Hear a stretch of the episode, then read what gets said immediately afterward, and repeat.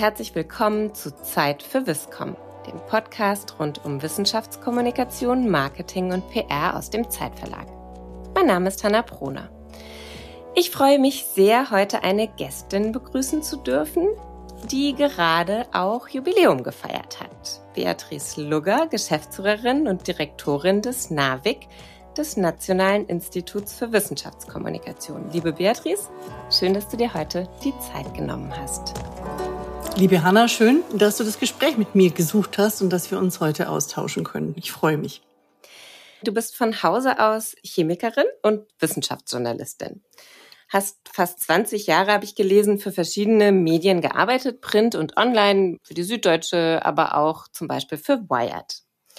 Was viele HörerInnen bestimmt kennen, ist auch scienceblogs.de, die Plattform bloggender ForscherInnen, die du mit aufgebaut hast, also da schon in das Netzwerk eingestiegen bist. Außerdem auch wissenschaftskommunikation.de, für das du mitverantwortlich bist. Und jetzt bist du eben am NAVIC. Und ich habe es gerade schon gesagt, Ihr habt Jubiläum gefeiert. Das NAVIC wurde zehn Jahre alt. Unglaublich, wenn man sich noch daran erinnert, dass es gegründet wurde. Feierlichkeiten haben gerade jetzt dieses Wochenende in Karlsruhe stattgefunden. Erstmal von meiner Seite ganz herzlichen Glückwunsch.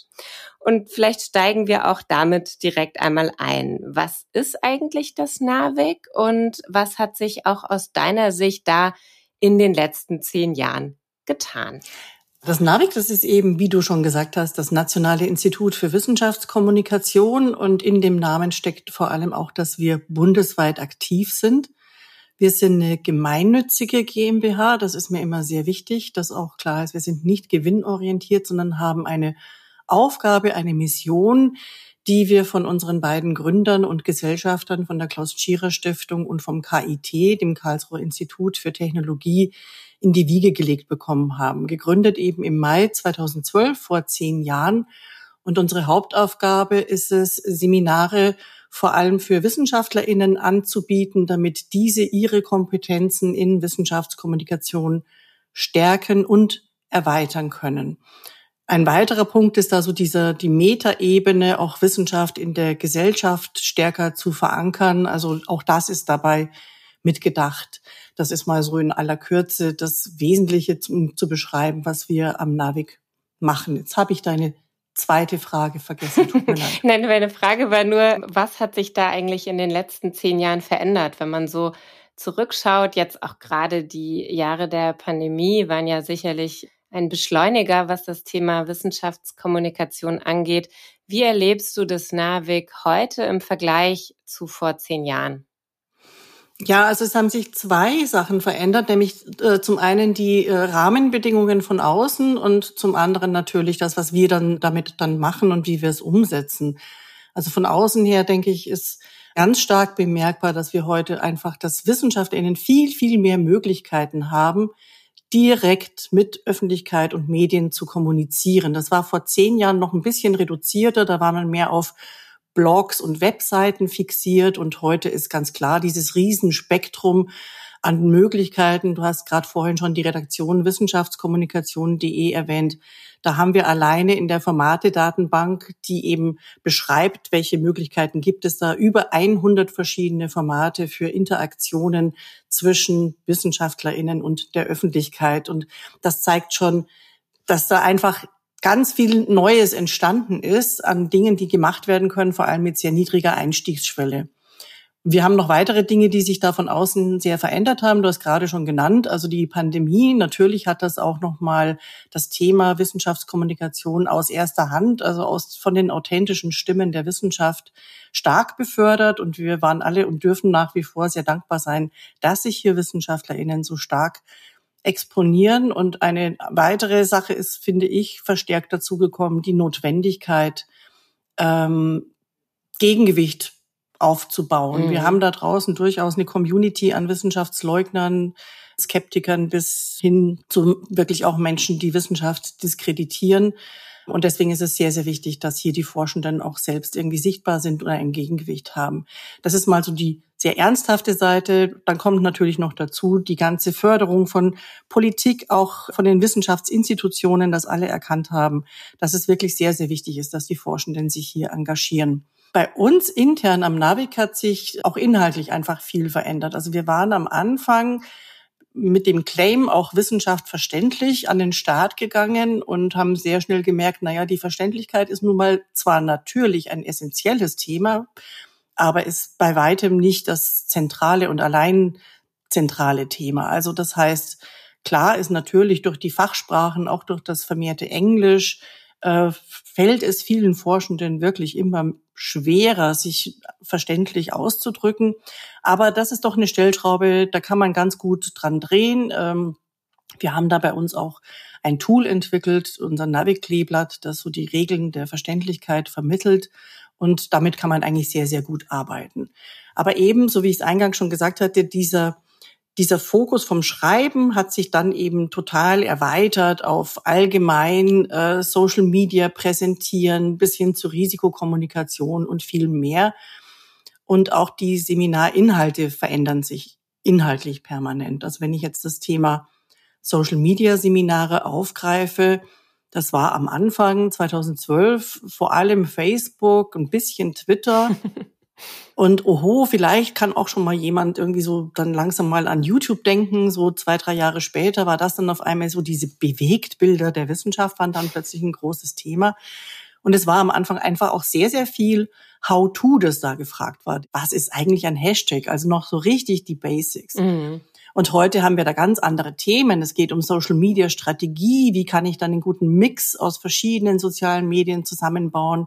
Mit welchem Medium erreiche ich eigentlich welche Zielgruppe? Was eignet sich für das Ziel von meiner Kommunikation? Wie kann ich einen guten Mix aus Sprache, Bildern, Snippets und sonstigem herstellen? Also, da hörst du schon, da hat sich einfach total viel bewegt und das kriegen wir alle mit, aber das wirkt sich natürlich auch auf unsere Seminare total aus. Mhm. Ja, und was sich bei uns inhaltlich nochmal stark verändert hat, finde ich, wir haben mittlerweile eine eigene Forschungsabteilung. Das ist mir besonders wichtig. Wir haben natürlich immer schon Wert darauf gelegt, dass die Seminarinhalte auch ein wissenschaftliches Fundament haben. Aber da gibt's oder gab's auch immer wieder die ein oder andere Forschungslücke und die versuchen wir dann auch intern zu schließen. So hatten wir bei uns zum Beispiel ein Forschungsprojekt Science in Presentations, wo wir untersucht haben, wie wirken denn eigentlich verschiedene Formate in der Präsentation. Also ist, ist es ein Unterschied, wenn ich mit einem Whiteboard was präsentiere, mit einer PowerPoint oder indem ich einen Gegenstand im Raum habe. Also solche Dinge, die wir da auch nochmal genauer anschauen. Ja, insgesamt finde ich auch, dass immer klarer wurde, es liegt uns immer mehr und immer deutlicher an der Qualität in der Kommunikation. Es geht gar nicht mehr so sehr darum, mehr WissenschaftlerInnen zu befähigen, dass sie kommunizieren, sondern dass das vor allem wirklich sehr, sehr gute Kommunikation ist. Mhm. Ich finde, das ist ein ganz essentieller Punkt, weil wir ja doch in einer Zeit der Überflutung von Informationen leben. Und welche Informationen sind denn die, die wirklich gute Wissenschaftskommunikation sind und die auch durchdringen? Mhm. Wenn man eure Zielgruppen anschaut, wir hatten im Vorgespräch kurz dazu gesprochen, dass ich gesagt habe, unser Podcast ist ursprünglich gemacht worden für KommunikatorInnen und wir merken mehr und mehr, dass uns auch WissenschaftlerInnen anschreiben und sagen, sie hören hier mit, was uns sehr freut. Ich glaube, bei euch ist es auch umgekehrt, oder? Ihr seid an den Start gegangen, um ForscherInnen direkt zu befähigen und merkt jetzt, Ihr macht auch Seminare beispielsweise für Kommunikatorinnen. Ja, gar nicht erst jetzt, sondern das hat sich ziemlich schnell so herausgestellt. Also es war ja auch häufig so, dass diejenigen, die unsere Seminare gebucht haben von Anfang an, dass die äh, zum Teil eben auch aus den Kommunikationsabteilungen kommen, dass die gesagt haben, oh, ich habe hier eigentlich eine ganz tolle Forschertruppe, aber die könnten mal so ein Kommunikationstraining von außen gebrauchen. Und äh, wenn die das machen, dann möchte ich da auch gerne dabei sein. Das ist der eine Weg. Und ansonsten sehen wir auch bei den Seminaren, die wir für die EinzelbucherInnen anbieten, dass da eigentlich auch gut 30, 40 Prozent manchmal dann auch KommunikatorInnen sind, die sich dafür interessieren, entweder ihre eigenen Themen nochmal aufzufrischen und der andere Punkt, denke ich, es ist kein Geheimnis, dass es sehr, sehr viele Quereinsteiger gibt aus der Wissenschaft in die Kommunikation hinein, und da fehlt es vielleicht schon ab und an noch äh, am Handwerkszeug und äh, die suchen ganz gezielt dann einfach auch Möglichkeiten, sich fortzubilden. Und das machen sie mitunter auch bei uns. Mhm. Da sind wir auch total offen. Ja. Oder es geht auch mal darum, dass für für ein Haus oder einen Sonderforschungsbereich oder sonstiges, dass die sich auch überlegen, wie könnten wir denn eine Kommunikationsstrategie aufbauen. Und da sitzen dann auch wieder die KommunikatorInnen dieser Gruppe gemeinsam mit allen ForscherInnen zusammen. Das ist auch eine Sache, auf die wir sehr viel Wert legen, weil wir sagen, die Kommunikation ist nichts, was delegiert wird, sondern das, was die Inhalte ausmacht, das kommt ja aus der Gemeinschaft heraus. Mhm. Also gerade bei so einem SFB, da geht's ja darum, dass ich kann nur über das kommunizieren, was ich aus meiner Forschungsgruppe auch mitbekomme. Und die müssen mir die Themen auch zuspielen, die müssen auch bereit sein, dabei zu sein, gerade wenn ich jetzt auch Prozesse der Wissenschaft verstärkt darstellen will oder auch die Menschen, die dahinter stecken, dann muss ja auch eine allgemeine Offenheit in der Gruppe dafür da sein. Und das versuchen wir dann auch in den Seminaren dann äh, da den Grundstein zu legen, sodass da von Anfang an dieses Miteinander gedacht wird. Mhm. Um dann auch tatsächlich ja Medienkompetenz und Wissenschaftskommunikationskompetenz zusammenzubringen. Das macht ja total Sinn. Genau.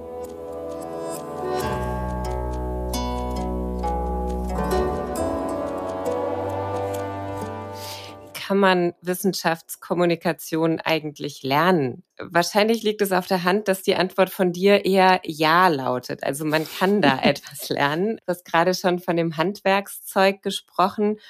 Dennoch wird ja nicht jede Forscherin Expertin für Wissenschaftskommunikation werden und muss man ja auch vielleicht nicht. Aber wenn man jetzt Forschende ist und sich überlegt, ich möchte mehr kommunizieren, ich möchte vor allen Dingen besser kommunizieren. Welche Grundfragen müssen sich WissenschaftlerInnen stellen? Du hast ja schon unseren Handwerkskasten angesprochen. Ein Tool hatte ich jetzt auch schon angesprochen, unser Kleeblatt. Aber das andere ist, denke ich, sehr, sehr zentral. Das ist unser sogenannter Navic-Pfeil. In dem packen wir fünf Dimensionen der Wissenschaftskommunikation zusammen. Das ist selbstverständlich allen voran die Zielgruppe, denke ich, über die man sich intensiv Gedanken machen sollte. Dann das Wechselspiel von Zielgruppe auch zu Medium, dem damit verbundenen Sprachstil, den Tools, die dabei eingesetzt werden. Auch die Reflexion darüber, welches Ziel verfolge ich in der Kommunikation für mich, für meine Institution oder welches Ziel verfolge ich auch beim Gegenüber und last but not least zu dem Ganzen dann auch das Thema dann maßgeschneidert mit angepasst. Egal, wo man bei diesen fünf Dimensionen anfängt, manchmal ist schon klar, welches Medium das sein wird. Damit ist dann eindeutig klar, was ist die Zielgruppe und welcher Stil ist dort angebracht und so weiter. Mhm. Oder ob ich jetzt anfange bei einem Thema, bei dem ich mir überlege, dann je nachdem, welchen Tiefgang ich bei dem Thema will, ist auch wieder entscheidend, welches Medium ich dann auswähle oder welche Zielgruppe ich damit erreiche. Also man sieht diese fünf Dimensionen, die hängen einfach ganz stark alle miteinander zusammen. Und das ist mal so dieses erste, mit was wir einsteigen und was wirklich in all unseren Seminaren einfach drin ist, darüber intensiv nachzudenken. Weil ich bin davon überzeugt, wenn man sich da gut vorbereitet hat unter all diesen fünf Aspekten, dann kann die Kommunikation auch wirklich gut gelingen. Mhm.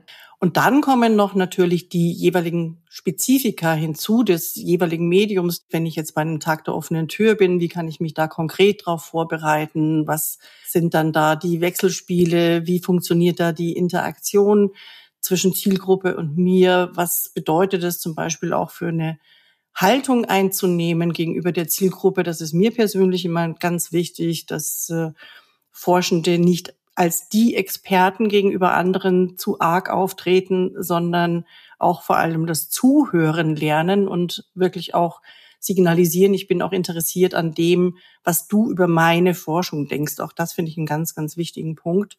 Und dann wieder abgesehen von diesen konkreten einzelnen Teilen einfach auch dieses Kenntnisse zum Wechselspiel, auch mit anderen Akteuren. Also der Umgang mit Medien ist ganz mhm. wichtig. Mhm. Der Umgang auch mit meiner eigenen Kommunikationsabteilung. Wie kann ich mich da abstimmen? Wie kann man vielleicht auch konzertiert agieren?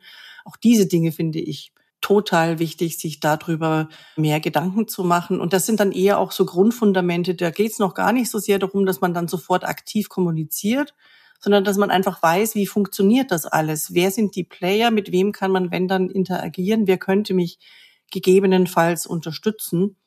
Und ganz wichtig finde ich auch, ist vor allem zu wissen, welche Fallstricke kann es geben mhm. und was sind so typische Fehler, die es echt zu vermeiden gilt. Welche sind es denn aus deiner Perspektive? Die größten Fehler, also einen hatte ich schon genannt, das ist nämlich diese Haltung, so, also ich, ich, ich Experte, du dumm. Also ich spitze das wirklich sehr zu, aber ich finde, ich bemerke das schon ab und an in solchen Kommunikationssituationen, dass Forschende dann ihr Faktenwissen, was man auch immer in Frage stellen muss, über die anderen erheben mhm. und damit dann einfach sagen, ich weiß es aber. Und das funktioniert eigentlich nicht. Das ist einfach keine gute Kommunikation. Ein anderer typischer Fehler, das kennen wir auch aus den Leitlinien für gute Wissenschafts-PR. Natürlich sollte man seine Themen nicht überverkaufen. Also Schuster, bleib bei deinen Leisten, erzähle nicht mehr, als der Inhalt auch wirklich ist. Mhm. Und dann ein anderes ist, ähm, das haben wir jetzt in Zeiten der Pandemie, finde ich, sehr stark erlebt, wie wichtig es ist, eine Grenzziehung der eigenen Expertise zu machen gegenüber dann auch Empfehlungen oder gar noch ganz politischen Handreichungen. Also da wird es dann ganz kritisch für meine Begriffe. Also hier muss immer ganz klar sein, ich habe die wissenschaftliche Expertise und die endet vielleicht auch schon an dieser und jener Stelle und dann muss ich auch kommunizieren, in dem Feld bin ich jetzt eigentlich nicht mehr die Expertin, aber ich kann trotzdem mal eine kleine Einschätzung aus meiner Sicht dazu geben. Das muss aber immer mitkommuniziert werden. Das finde ich extrem wichtig, dass man so den eigenen Raum des Wissens nicht aus Versehen vergrößert in der Kommunikation. Mhm. Total. Das führt ja dann auch dazu, dass die Grenzen klar werden zwischen Wissenschaft und dann politischem Handeln, wie du gerade schon gesagt hast. Wir verlinken die Tools, das Kleeblatt, den Pfeil natürlich alle auch in den Show Notes, wer da nochmal mehr zu wissen will, auch eure Seite, wo man das ja alles auch findet. Du hast jetzt gerade auch schon über die Haltung gesprochen und auch über Zielgruppen. Jetzt gibt es ja noch mehr Herausforderungen, wenn man als Wissenschaftlerin anfängt, ähm, sehr stark sich auch äh, im Bereich der Wissenschaftskommunikation zu bewegen. Drei Themen sind mir da ganz wichtig. Einmal höre ich sehr oft, naja, es ist eine Frage der Zeit und der Ressourcen. Ich muss doch forschen, ich kann mich nicht noch um Kommunikation kümmern. Das ist so der Klassiker. Ähm, das zweite ist das Thema, was denken die anderen? Was denken die KollegInnen? Was macht das mit meiner Reputation? Wenn ich Zeit habe zu kommunizieren, forsche ich vielleicht nicht genug. Und das dritte, das sind dann nochmal die Anfeindungen von außen, also auch aus der Gesellschaft heraus, gerade wenn man sich bei Social Media bewegt, hat da ja doch auch eine sehr starke Polarisierung stattgefunden. Wenn wir die drei Dinge nochmal anschauen. Vielleicht zuerst das Thema eigene Zeit, eigene Ressourcen. Was würdest du da für eine Einschätzung mitgeben? Ja, also das ist natürlich die härteste Währung in der Wissenschaft, Zeit zu haben. Das ist, liegt natürlich auch daran, dass wir unter diesem Publikationsdruck immer noch leiden in der Wissenschaft im System, weil das nun mal einfach der Reputationsmechanismus ist. Viele Publikationen bedeuten, dass man bessere Aufstiegschancen in diesem Wissenschaftssystem hat. Insofern ist diese Stellschraube Zeit einfach was ganz Essentielles. Aber natürlich liegt es auch daran, dass Forschende einfach auch gerne forschen. Also die sind halt nun mal auch mit ihrer Forschung stark befasst und haben auch per se vielleicht nicht viel Zeit. Bestätigt wurde das auch übrigens von einer Umfrage, die wir vergangenes Jahr gemeinsam mit Wissenschaft im Dialog und dem Deutschen Zentrum für Hochschul- und Wissenschaftsforschung unter Forschenden in Deutschland gemacht haben zum Thema Kommunikation. Und der größte Hinderungsgrund war eben, oh Wunder, mit 82 Prozent, die gesagt haben, ich habe zu wenig Zeit für Wissenschaftskommunikation. Mhm. Das zieht sich durch wie ein roter Faden, auch durch alle Seminare, wenn, wenn es darum geht, was könnten wir tun, damit es für euch besser wird, damit ihr besser kommunizieren könnt. Dann kommt dieses Thema Zeit, aber auch finanzielle Ressourcen, also dass es überhaupt vorgesehen ist im Wissenschaftssystem für Kommunikation Zeit aufzuwenden und potenziell sogar auch noch Geld zu investieren in von mir aus den Kauf eines guten Mikrofons oder dergleichen. Das ist halt einfach bisher nicht vorgesehen, wobei wir da ja sehen, dass es sich verändert. Also zum einen gibt es bei der Deutschen Forschungsgemeinschaft bei den Projektanträgen ja schon seit längerem die Möglichkeit, da noch ein Modul Wissenschaftskommunikation zusätzlich mit abzurufen. Und damit sind dann eigentlich auch entsprechend Ressourcen vorgesehen. Und auch die neuesten Bewegungen aus dem Hause Bundesforschungsministerium gehen in die Richtung, wenn man also heute einen Projektantrag beim BMBF stellt, dann gehört zu diesem Projektantrag mit dazu, da auch etwas dazu zu beschreiben, was man denn vorhat in Sachen Wissenschaftskommunikation mit Öffentlichkeit und Medien. Also hier ist einiges in Bewegung. Es stellt sich für mich die Frage aus dem zweitgenannten Grund vorhin, nämlich dass Forschende einfach gerne forschen, wie weit die Möglichkeiten da reichen. Und dann auch, inwieweit könnte auch die Kommunikation einen Benefit mit sich bringen? Zum Beispiel Kooperationspartner aus der Wirtschaft, die dann wieder Drittmittel mitbringen. Also man könnte ja auch sagen, eine gewisse Sichtbarkeit, mehr Kommunikation führt auch dazu, dass in Zukunft meine Ressourcen sich verbessern. Aber das ist natürlich etwas, was nicht sehr zeitnah passiert, sondern gegebenenfalls dann zeitlich versetzt. Und es hängt auch damit zusammen, dass es auf das Thema drauf ankommt. Mhm. Also nicht jedes Thema ist eines, das dann auch so populär wird, dass man praktisch eine gewisse Medienschwelle durchbricht, dass man da einfach noch mal einen Schritt weiterkommt. Ich glaube, das hängt einfach davon ab. Ich finde es aber auch sehr, sehr wertvoll, wenn WissenschaftlerInnen, die eigentlich in den sogenannten Nischenthemen forschen, wenn auch die kommunizieren und die erreichen dann vielleicht nicht so die breite Masse und damit auch nicht die tollen Drittmittel, aber sie bekommen doch einfach was zurück, weil sie entdecken auf einmal, dass es da draußen echt doch noch eine Community gibt, die sich auch für ihre Themen interessiert. Also ich sag mal, wenn einer von tausend sich nur für ein Thema interessiert, dann hat man die früher nicht gefunden. Mhm. Heute kann man in der Masse der sozialen Medien eben jeweils diese eine Person unter tausend finden und die kann man dann auch mit seinem eigenen Podcast oder dem kleinen Blog oder sonst etwas erreichen. Und da haben sich schon einige Türen geöffnet. Ich habe gerade diesen Artikel von MIT gelesen zu dem Zwiebelprinzip, wo man sagt, man kann eben auch an den Rändern der Zwiebel Leute begeistern und mitnehmen, die man dann in den Kern führt, wo man dann auch längeren Austausch hat, intensiver Themen besprechen kann und eben da auch den Mehrwert ganz klar hat. Was da aber ja passiert, ist auch, dass Grenzen eigentlich zwischen interner und externer Kommunikation, also wissenschaftsinterner und externer Kommunikation verschwimmen, auch wenn man sich beispielsweise Twitter anguckt, was viele WissenschaftlerInnen ja für den Austausch in ihrer eigenen Community auch zu Beginn genutzt haben und dann aber auf einmal feststellen, da melden sich nicht nur KollegInnen, sondern ich erreiche eben Leute, von denen ich gar nicht angenommen habe, dass ich sie erreiche. Wie sieht es denn hier aus? Da sind wir nämlich schon so bei dem zweiten Thema. Auf einmal geht es auch um die eigene Reputation. Gibt es da Anreizsysteme politischer Art, auch im Wissenschaftssystem, auch innerhalb des Kolleginnenkreises, dass WissenschaftlerInnen mittlerweile sagen, es ist gut, wenn dort mehr Kommunikation stattfindet? Oder ist es vielmehr noch so, dass man sagt, ach, wer da kommuniziert, der hat sonst nichts zu tun? Dazu habe ich jetzt keine eindeutige Faktenlage. Also wir haben das tatsächlich auch in unserer Befragung leider nicht nachgefragt. Also wie sieht's denn so mit den Peers aus der eigenen Gruppe aus, wenn man kommuniziert? Wie ist da das Feedback? Aber aus den Seminaren heraus hören wir auch heute noch häufig, dass man da eher so dann ein bisschen so in die Nische gestellt wird. Du hattest es, glaube ich, selbst eingangs schon gesagt. Ja, du hast ja Zeit für Kommunikation, dann scheint dir Forschung ja nicht so wichtig zu sein. Mhm. Das ist die eine Perspektive. Oder du bist ja nur darauf aus, irgendwie da berühmt zu werden. Du willst da irgendwie der neue Christian Drosten werden, so ein bisschen überspitzt, aber auch das gibt es. Also da würde ich jetzt aber sagen, das ist Kommunikationsneid von solchen, die es vielleicht nicht so gut können, mhm. wie so manch andere. Und na klar, also dieses Thema ähm, Reputation, Anerkennung, da fehlt es uns eben noch an den entsprechenden Stellschrauben. Ich wünschte mir schon, dass es auch für die Kommunikation, für das Einbringen in dieses wertvolle Thema Austausch mit der Öffentlichkeit, dass es dafür dann auch später mal, eigentlich schon heute, eine Anerkennung gibt. Hier und da gibt es sowas, dass da auch ein bisschen drauf geguckt wird. Wir können da auch über den Tellerrand schauen. In UK zum Beispiel mhm. äh, wird sowas durchaus auch mit abgefragt hat dort zwar noch ein bisschen mehr einen Marketing-Aspekt unter diesem Outreach-Gedanken, mhm. aber nichtsdestotrotz, es wird immerhin damit anerkannt und gehört bei einer Bewerbung mit dazu.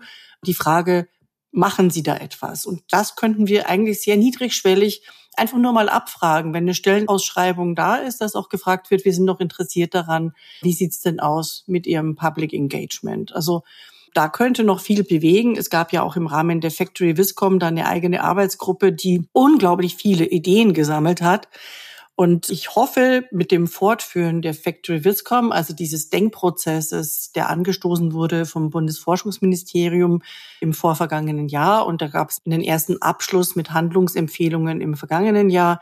Und in diesen Handlungsempfehlungen gibt es eben ein Kapitel zum Thema Anerkennung und Reputation. Mhm mit diesen vielen Handreichungen daran weiterzuarbeiten und ein bisschen mehr zu kanalisieren noch, so dass konkretere Aussagen dann da sind, konkretere Handreichungen für verschiedene Institute, wie sie denn dieses Thema angehen können. Da erhoffe ich mir noch eine ganze Menge, dass sich da einiges bewegen wird, was eben diese Anerkennung von den Peers irgendwie dann anbelangt. Mhm. Ich habe vor kurzem gerade noch mal den Text des Push-Memorandums in der Hand gehabt und fand es mhm. wahnsinnig spannend, dass das 1999 einfach schon sehr klar erkannt wurde und benannt wurde. Und man denkt, es sind jetzt 23 Jahre und so ganz hat es immer noch nicht funktioniert. Aber ich denke auch über Factory Viscom sind da doch einige Ideen, die vielleicht auch noch stärker den Weg in die Umsetzung finden.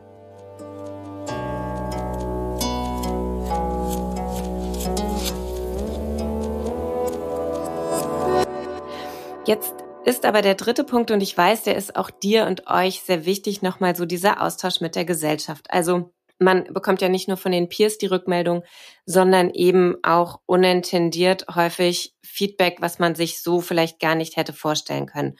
Und was aber ForscherInnen, wenn sie starten in die Wissenschaftskommunikation, vielleicht auch direkt mit berücksichtigen sollten oder sich darauf vorbereiten sollten, nämlich Angriffe. In Zeiten der Pandemie sicherlich so stark wie selten zuvor, dass Expertise abgesprochen wird, dass zum Teil persönliche Angriffe stattfinden. Wie kann man lernen, sich darauf vorzubereiten? Was glaubst du, ist da vielleicht ein guter Hinweis? Also zum einen gibt es dieses Thema tatsächlich nicht erst so seit der Pandemie, Klimakrise. Wer Tierversuche macht, zum Beispiel im Rahmen seiner Forschung oder wer an grüner Gentechnik forscht äh, und darüber kommuniziert, der hatte sicherlich auch schon Berührung mit der, ich sag mal, unschönen Seite der öffentlichen Sichtbarkeit. Und die neue Dimension ist einfach, dass das wirklich zunehmend ohne jede Hemmschwelle geschieht. Ich finde es auch erstaunlich, dass Menschen mit ihrem Klarnamen auch äh, WissenschaftlerInnen angreifen. Mhm. Und die Dimensionen sind einfach viel, viel größer.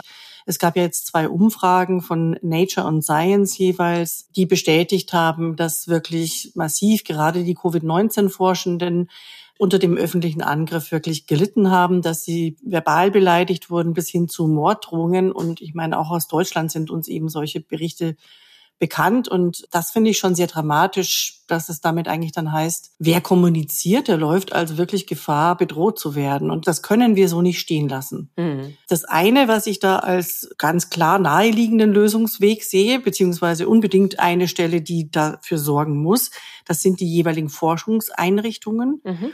Die müssen den kommunizierenden Forschenden den Rücken stärken sei es auch durch Beratung, durch die eigenen Kommunikationsprofis, da ein Angebot zu haben und bis hin eben dann auch zum konkreten juristischen Beistand, der geleistet werden müsste. Das heißt wirklich, wenn da einfach Persönlichkeitsrechte angegriffen werden, wenn es über die verbale Beleidigung hinausreicht, da sehr schnell die Reißleine zu ziehen und zu sagen, wir intervenieren hier und grätschen da rein und lassen dich nicht alleine stehen, das fände ich sehr, sehr wichtig. Hm, du hast diese Umfragen aber schon angesprochen. Ich habe auch reingeschaut, mal vorab bei Science haben, glaube ich, weniger als zehn Prozent der Befragten gesagt, dass sie rechtliche oder sicherheitstechnische oder psychologische mhm. Beratung ihrer eigenen Institution erfahren. Wenn das sozusagen die Realität ist, welche anderen Optionen habe ich als Wissenschaftlerin? Ja, also zum einen ist es so, dass wir natürlich jetzt am, am Navig, wir arbeiten auch daran, hier nochmal stärker reinzugehen. Das Thema Shitstorm und Umgang mit Shitstorm, das ist schon längst bei uns fester Bestandteil unserer Social-Media-Seminare zum Beispiel. Und aktuell erarbeiten wir nochmal zusätzliche Handreichungen, also auch für den Umgang mit Hate Speech mhm. äh, bis hin zu Verletzungen von Persönlichkeitsrechten. Und wir wollen dazu wissenschaftsbasiert Orientierungshilfen und auch Entscheidungshilfen bieten. Meine Idealvorstellung, wenn es uns gelingt, wäre so ein Entscheidungsbaum, wo man sagt, je nach Schwere des Falls macht dieses oder jenes. Mhm. Ob uns das gelingt, kann ich noch nicht versprechen. Wir arbeiten daran. Und der andere Punkt, den man äh, absolut nicht unterschätzen sollte, ist Netzwerken. Mhm. Also wenn Forschende in die Kommunikation reingehen, ist ein dringender Ratschlag, sich ein gutes Netzwerk aufzubauen, sich mit anderen kommunizierenden Forschenden, sei es aus dem eigenen Haus, sei es mit denen von der Kommunikationsabteilung, mit den Profis sich zu vernetzen oder auch eben aus der eigenen Fachcommunity übergreifend bis hin zu international sich zu vernetzen und zu verbünden, so dass man im Fall des Falles auch diese Peers irgendwie mit ansprechen kann und sagen kann, Mayday, Mayday, bei mir brennt hier gerade was, könnt ihr bitte mich unterstützen oder ich weiß gerade nicht, wie soll ich jetzt da entscheiden? Schaut mal an, der Fall X, ich bin in dieser und jener Form angegriffen worden. Lohnt es sich jetzt überhaupt zu antworten? Hole ich dann die Meute erst recht noch auf mich? Also diese Rückkopplung, ein bisschen Feedback zu bekommen, bevor man da ganz alleine steht in so einer unglaublich emotionalen Situation. Also man muss sich das halt vorstellen. Ne? Also man, man wird persönlich angegriffen.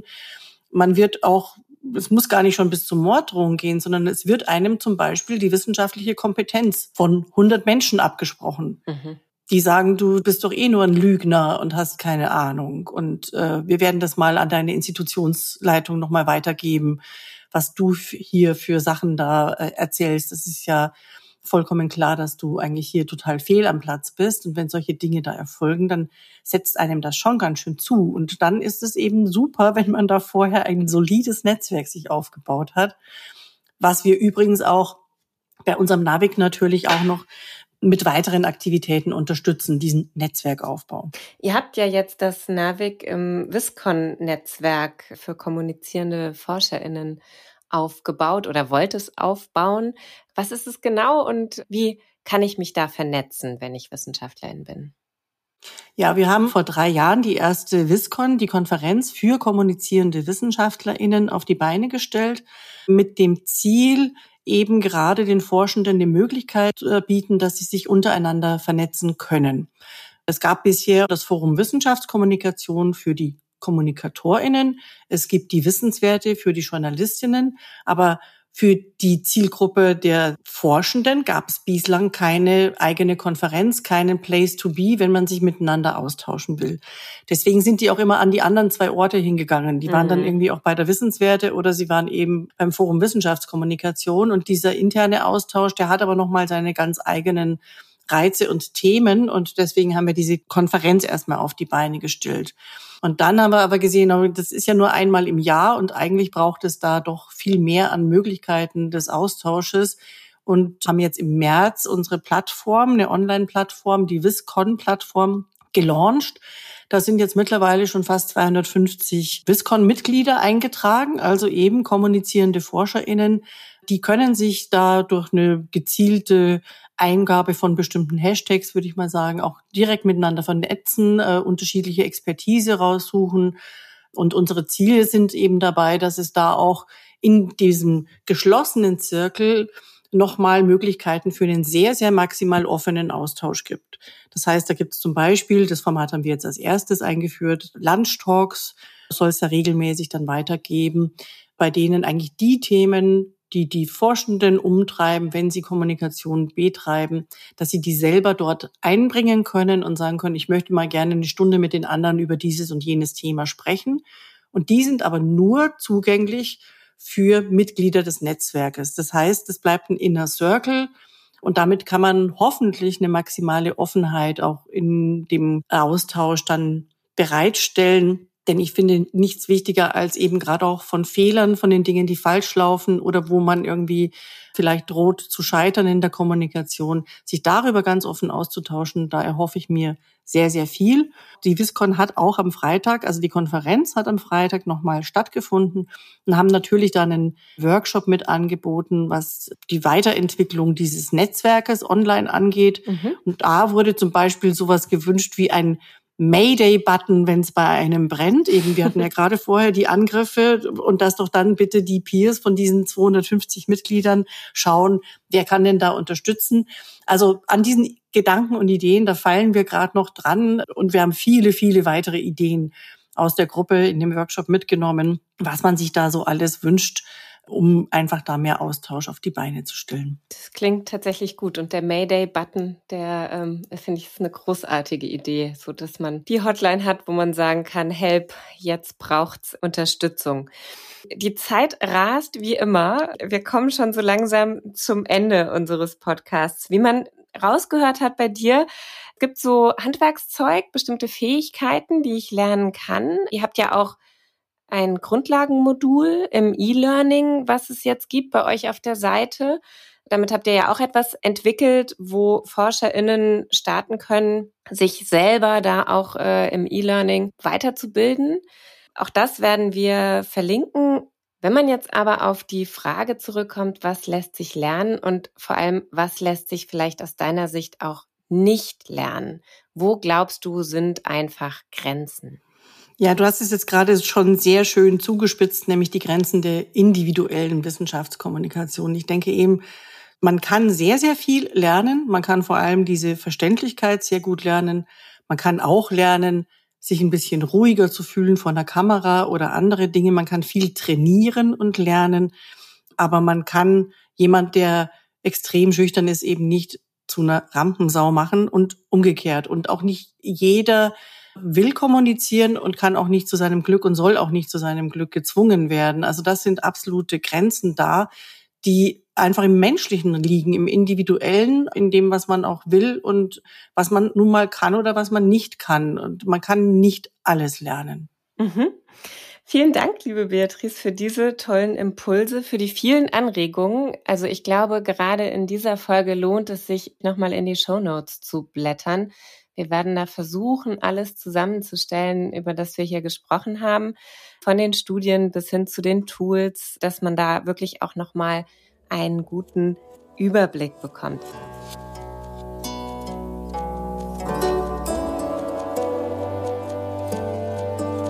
Auch dich will ich natürlich nicht gehen lassen, ohne dich nach deiner Viscom-Vision zu fragen. Also, unsere Frage, wenn du keine Ressourcenbegrenzungen hättest, keine Limitationen und dann überlegen könntest, welche Maßnahme würdest du dir für die Wissenschaftskommunikation wünschen? Was wäre das?